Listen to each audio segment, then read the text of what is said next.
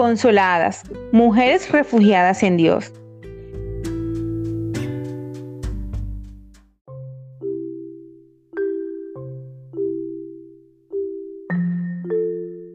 Como saben, tuvimos un tiempo muy especial en nuestro conversatorio sobre los libros de Ruth, primera y segunda de Samuel. Fue un tiempo maravilloso en donde aprendimos muchísimo y fuimos edificadas.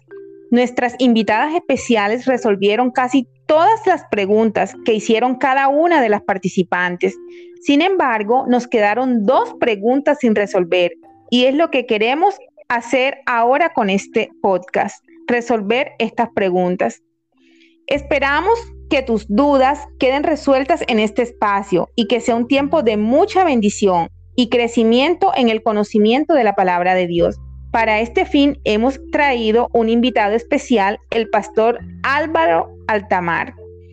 Pastor Álvaro, bienvenido a este espacio. Gracias, muy amable. Le doy las gracias a Dios por permitirme compartir con ustedes y también al Ministerio de Consoladas por permitirme pues participar y aclarar estas dudas que están en la palestra. Claro que sí, es un gozo tenerlo por aquí. Usted nos ayudará a resolver algunas dudas que quedaron en nuestro conversatorio. Gracias por aceptar nuestra invitación.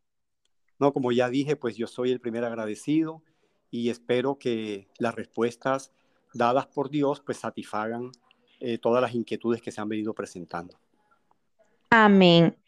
Pastor, tenemos la primera pregunta para usted. El rey Saúl fue a consultar a la bruja para saber qué le decía Samuel. Lo encontramos en Primera de Samuel 28 del 13 al 14. Dice así: No tienes nada que temer, dijo el rey. Dime lo que has visto. Veo un espíritu que sube de la tierra, respondió ella. ¿Y qué aspecto tiene? El de un anciano que sube envuelto en un manto. Al darse cuenta Saúl de que era Samuel, se postró rostro en tierra.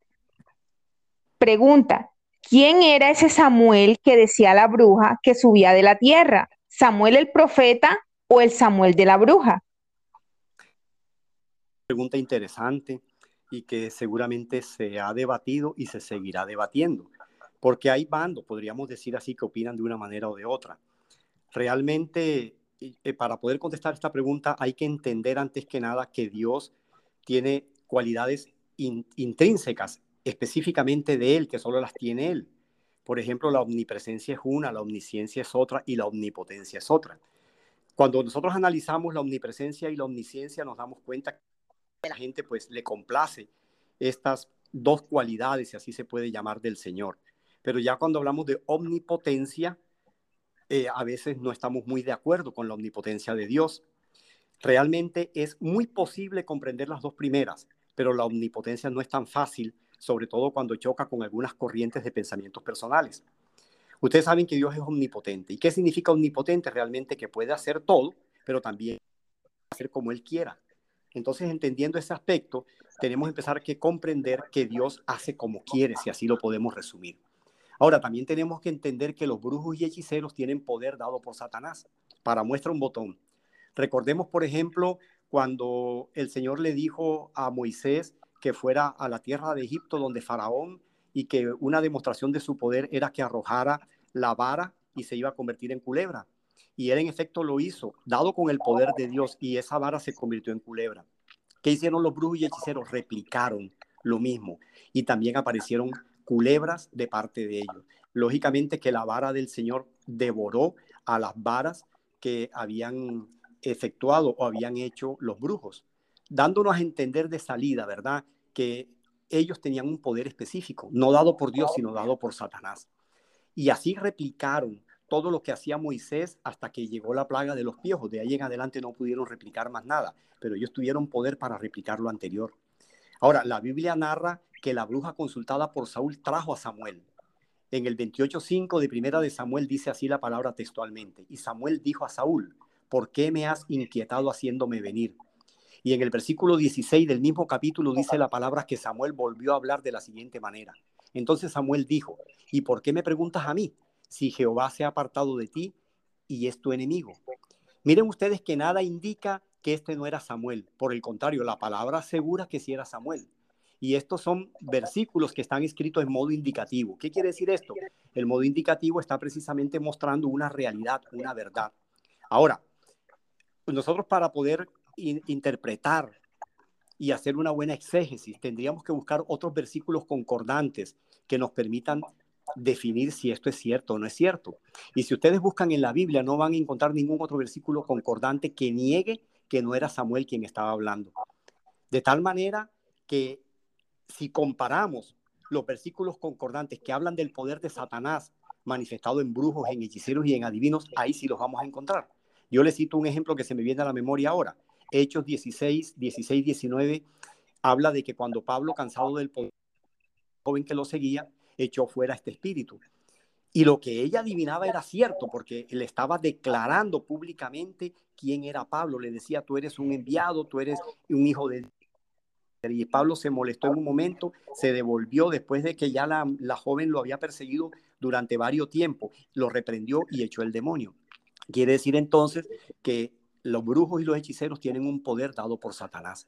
Entonces no podemos negar que esto existe. ¿Correcto? Ahora bien, tenemos que entender algo, que este Samuel que habla la palabra de Dios, aclara que era el Samuel de la realidad, porque la Biblia no niega lo contrario. La Biblia está indicando, repito claramente, que Samuel llegó y habló, y la Biblia dice textualmente, Samuel dijo, Samuel habló. Entonces, ¿qué podríamos pensar?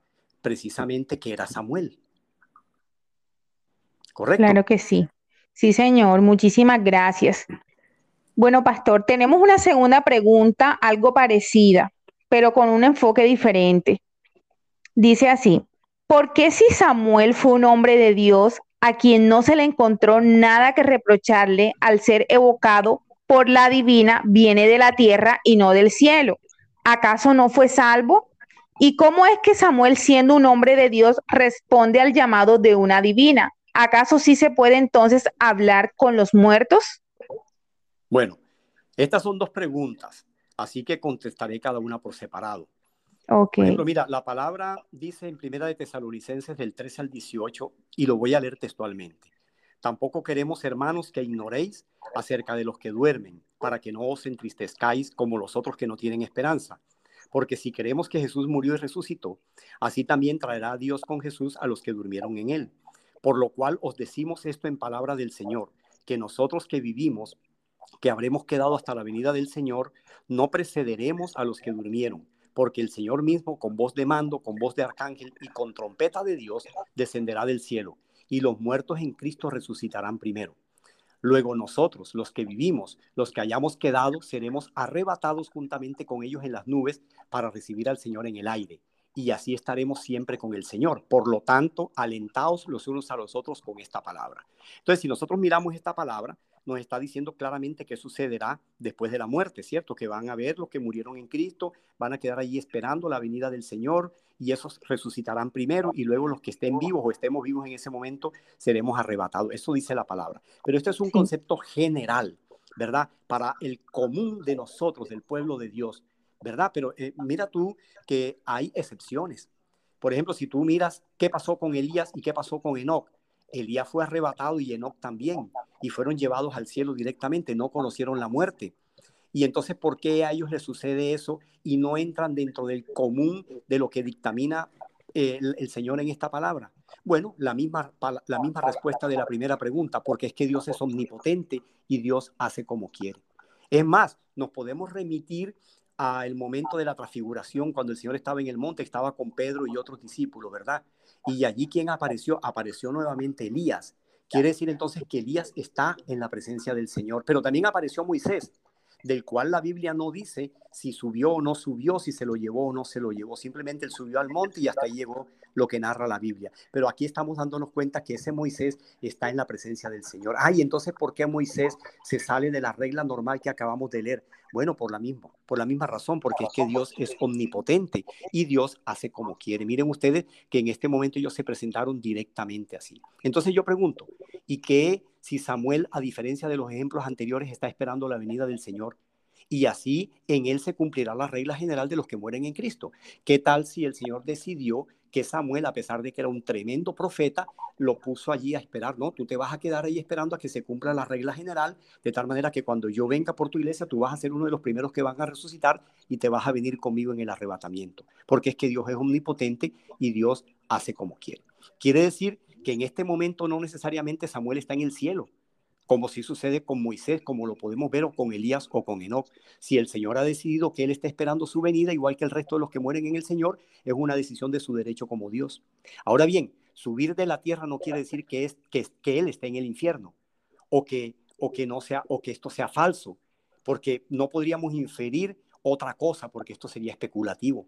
Bueno, Él subió de la tierra, pero no quiere decir que esté en el infierno, ni quiere decir que porque dice de esa forma, Él no está salvo porque esto sería especulación, repito. Simple y llanamente, el Señor hace como quiere. Y yo pienso en este momento, de acuerdo a lo que está descrito aquí, que el Señor tomó una decisión con Samuel diferente a la que tomó con Enoch, o diferente a la que tomó con Elías, o diferente a la que tomó con Moisés, ¿verdad? Entonces vemos nosotros que el Señor, repito, es omnipotente. El Señor hace como quiere. Ahora bien, el Señor prohíbe consultar con los muertos. Si lo prohíbe y le es abominación, es porque sí se puede consultar. Porque si no se pudiera consultar, ¿para qué lo va a prohibir? ¿Verdad? Cosa diferente a que no se debe consultar. Él nos dice, no consulten con los muertos porque eso es abominación. Puedo inferir aquí, sí, que si él manda eso es porque sí se puede consultar con los muertos. Quiere decir que entonces si hay personas que tras Dios y van y consultan con los muertos, porque si esto no fuera así, no hubiese necesidad de esa ley. De tal manera que el hecho que Samuel haya sido consultado después de muerto no implica que no sea salvo. Ahora, con respecto a la segunda pregunta de esta parte, si se puede hablar, que si se puede hablar o no se puede hablar con los muertos, tengo que decir lo mismo. No se debe porque es abominación a Jehová. ¿Verdad? Pero esto nos permite hasta cierto punto preguntarnos, y si no se puede consultar a los muertos, repito, ¿por qué se prohíbe? La palabra no lo niega, la palabra lo afirma, como ya lo hemos mostrado en los anteriores pasajes. Entonces, yo con esa que el Señor hace como quiere porque Él es omnipotente. Ah, Samuel es salvo o no es salvo, eso no nos toca a nosotros definirlo. Podríamos pensar que sí, pero esa es una decisión de Dios porque Él en su omnipotencia sabrá qué hizo con Samuel, si lo deja allí esperando, si lo subió al cielo directo, en fin, está en sus manos hacerlo, ¿verdad? Y lo que ha sucedido allí, de que la, de que la bruja lo llamó y él respondió, no quiere decir que no sea salvo. El hecho de que la Biblia narre de que no quiere decir que no sea salvo. El hecho de que no esté en este momento como Moisés, Enoch o Elías, no quiere decir que él no sea salvo, porque él de pronto lo puso, repito, para concluir, a esperar la regla general de todos aquellos que murieron en Cristo. Y yo creo, por todo lo que he leído de la palabra de Dios, que Samuel murió en Cristo entonces de seguro que estará en la presencia del Señor cuando el Señor lo decida. Amén, amén. Muchísimas gracias, pastor. Bueno, además de las dos preguntas que ya nos ha ayudado a responder, habiendo estado presente en nuestro conversatorio, ¿tiene usted algo más que le gustaría compartir con nosotras sobre estos libros que estuvimos estudiando? Sí, claro, por supuesto. Son extensos y, eh, bueno, por ejemplo, el libro de Rook habla de tipo de Jesús. Ustedes se dan cuenta perfectamente que Ruth, pues, es tipo de la iglesia. Todo lo que sucedió con Ruth es tipo de la iglesia de Cristo, pero a su vez lo que sucede con vos es tipo de Cristo, ¿verdad? Porque si tú te das cuenta, lo que sucede con vos se repite en la vida de Cristo. Y lo que sucede con Ruth, cuando Ruth se le llega a los pies, se le acuesta, lo descubre, le está diciendo, yo quiero ser tu esposa. La iglesia quiere ser la esposa de Cristo, ¿verdad? Finalmente. Y Cristo la va a redimir, lo mismo que hizo vos con Ruth. Entonces, esto es un libro que habla de tipo de Jesús y de tipo de la iglesia. Ahora bien, yo pienso que esto es muy importante, pero hay algo que no quiero dejar de mencionar y es la decisión con el ejemplo del libro de Ruth que ella misma tomó que a pesar de tener una cultura, una ascendencia diferente, un origen diferente, una manera de ver la vida diferente, tomó una decisión y fue seguir al Dios único y verdadero. Y por eso se fue con, con Noemí. Entonces yo quiero que nosotros como pueblo de Dios emulemos esto también, entendiendo que Ruth es tipo de la iglesia y entendiendo que vos es tipo de Cristo, pero que nosotros debemos imitar el hecho decisión que tomó Ruth, porque Ruth tomó la decisión correcta. Pienso que eso es lo que hay que dejar claro en el aspecto del libro de Ruth. Y con respecto a los libros de Samuel, primero y segundo de Samuel, ustedes saben que allí se habla de muchas cosas, ¿verdad? Pero para mí queda claro que hay que aprender que Dios escoge a sus líderes. Mira tú que Samuel fue escogido desde temprana edad, yo creo que desde el vientre de la madre, ¿verdad? Sí. Y fue definitivamente escogido para un propósito específico, ¿verdad? Entonces Dios escoge a su líder y claro que lo sabe escoger, ¿verdad? Eso lo hace en su omnipotencia también, porque él hace lo que quiere y como quiere, y él decidió escoger a Samuel de esa manera, aunque muchas veces es lo mejor, ya que su voluntad es buena, agradable y perfecta. Entonces nosotros tenemos que dejar curar, ¿verdad? Ese ejemplo que está allí. Y hay que entender la parte de Ruth, la parte de voz, y hay que entender la parte de crónica en el sentido de que Dios es perfecto que hace como quiere y que es bueno, perfecto para nosotros, porque esa es su voluntad, así es su voluntad. ¿Ok? Ok, muchísimas gracias, pastor. Gracias por su tiempo y por todas las enseñanzas recibidas en el día de hoy por parte de usted. Sea Dios bendiciéndolo, bendiciendo su vida y que nos permite el Señor volver a contar con su compañía y su ayuda en espacios como estos. No, ustedes saben bien que para mí es un gozo y estoy siempre dispuesto en la medida que Dios lo permita. Eh, Dios permita que también nos siga dando palabra para poder contestar estas preguntas de acuerdo a su voluntad.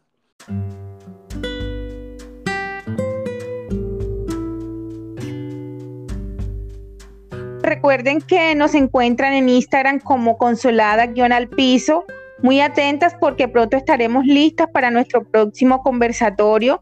Recuerden que seguimos leyendo la palabra, la Biblia en un año. Y si aún no haces parte de nuestro grupo de WhatsApp, ¿qué esperas? ¿Qué estás esperando? Vea nuestra biografía y únete a nosotras. Hasta una próxima oportunidad. Que Dios te bendiga.